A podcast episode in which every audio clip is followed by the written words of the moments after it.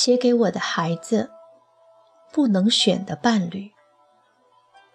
孩子，你终将步入成人的行列，然后有一天，你也许会带一个人来到我的面前，告诉我说，你想和他生活在一起。在德国，年轻人在决定结婚之前，往往有过很多次的恋爱经历。每一段的经历都可以让他们知道更多，什么样的人是不适合自己的。所以，一旦决定结婚，他们的婚姻可以非常稳定，可以保持几十年的活力。所以，婚前是一个耐心筛选和等待的过程，而一旦进入婚姻，就需要责任和承诺。所以。当你没有做好准备的时候，多留给自己一些时间去适应。关于门当户对，老实说，要门当户对。门当户对并不是钱财、权位上的相当，而是文化积淀、人生观念、行为方式、人际关系模式等等的相似。当你们在这些对人生的基本理解越相似的时候，日常生活中就越容易相互理解，有冲突也容易达成妥协。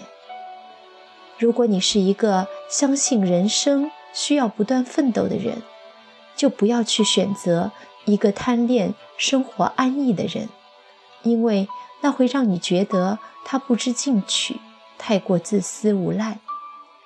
如果你在城市中长大，没见过农村大家庭的清苦和彼此依靠的人，就不要轻易选择一个由整个大家庭供养下奋斗到城市中的人，因为当他不断回报他的大家庭时，你可能无法忍受自己的生活被不断的入侵。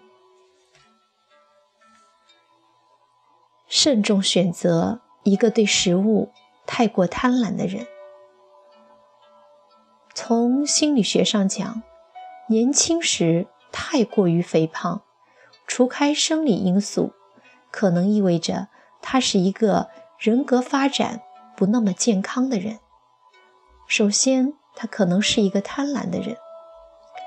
不要小看吃这件事，人一生下来与母亲最主要的连接就是吃。是吃才能让一个婴儿活下去，所以吃的背后有许多心理情感的需求。一吃就停不下来的人，可能意味着内心有太多关于被爱、被接纳、安全感等等的缺失，所以会用吃来填补。他在吃东西的同时，也可能会不断的吃掉你的情感和生命。会让你觉得自己哪里都不好，欠他太多。其次，他可能会是一个没有节制力的人，太过贪婪就难以节制。对一个人来讲，可能就会有一些危险。面对金钱美色的诱惑，他能拒绝吗？面对各种欲望的膨胀，他有能力节制吗？如果他缺少节制的能力，就有可能允许自己沉迷于一些有危险的需要，比如药品、赌博。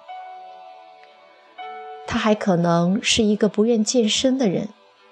我们先不说健康的身体是在为双方的幸福做积累这件事，单就不愿锻炼来讲，可能就意味着他缺少自控力，不愿付出艰苦的努力。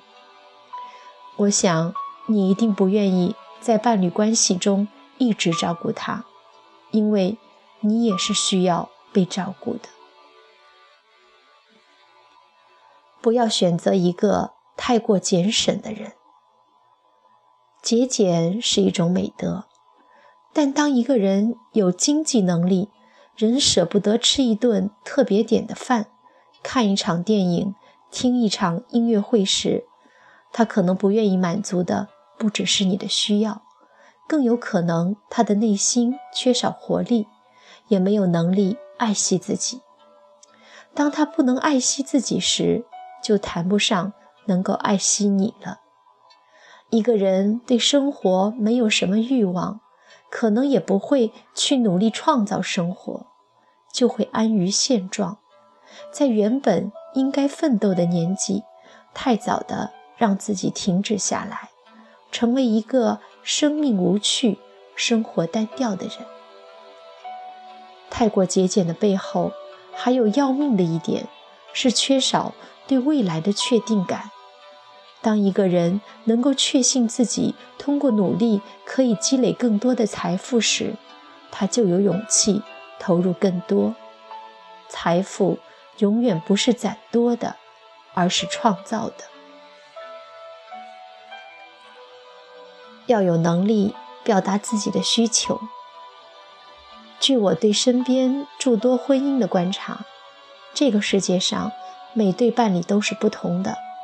每对伴侣都需要在生活中摸索自己的相处方式，但如果一味的顺从，不提要求，显然是有问题的。伴侣就像养育孩子一样，同样是需要教化的。对于男人来讲，他们从妈妈的怀抱投入你的怀抱，会期待你像妈妈一般给予他精心照顾。最好他还不必承担什么责任。如果你是一个顺从的好老婆，你的纵容他的期待，也会纵容他的不成熟，让他太晚才学会承担责任。再有十几年、二十几年婚姻的人群中，有一句话：“好丈夫都是被老婆逼出来的。”如果可以偷懒。没有人愿意那么费力的去挣生活，而对于女人来讲，当她从父母身边离开的时候，就意味着她不得不放弃一些童话般的梦想，进入实实在在的生活。孩子，你是一个普通人，你供养不了一个公主或者王子，所以帮他成为普通人。是你要担负的责任，你没有必要对他有太多的照顾和妥协。只有当你可以自由地表达自己时，你才会舒服；只有当你可以在这段关系中舒服时，你才能真的给予对方情感上的满足。所以，好的伴侣关系不是牺牲自己的需要去满足对方。而是要尊重对方的不同，同时有能力表达自己的需要。在关系中，不管哪一方牺牲太多去满足对方，关系都会出现问题。因为所有的牺牲都会从其他地方找到补偿。比如，一个为家庭做出很多牺牲的妻子，可能会变得很唠叨。或者是一副忍气吞声的样子，让跟他一起生活的人时时感受到自己像个加害者，这就会消耗家人太多的情感能量。那个牺牲的人会把牺牲变成对家人施虐的武器。当你开始选择伴侣的时候，最重要的是要去选择。人格相对健康的人，他可以不富有，可以不美貌，可以不是公主和王子，但是，他至少是一个有爱的能力的人。有这个基础在，你们就可以去共同创造想要的生活了。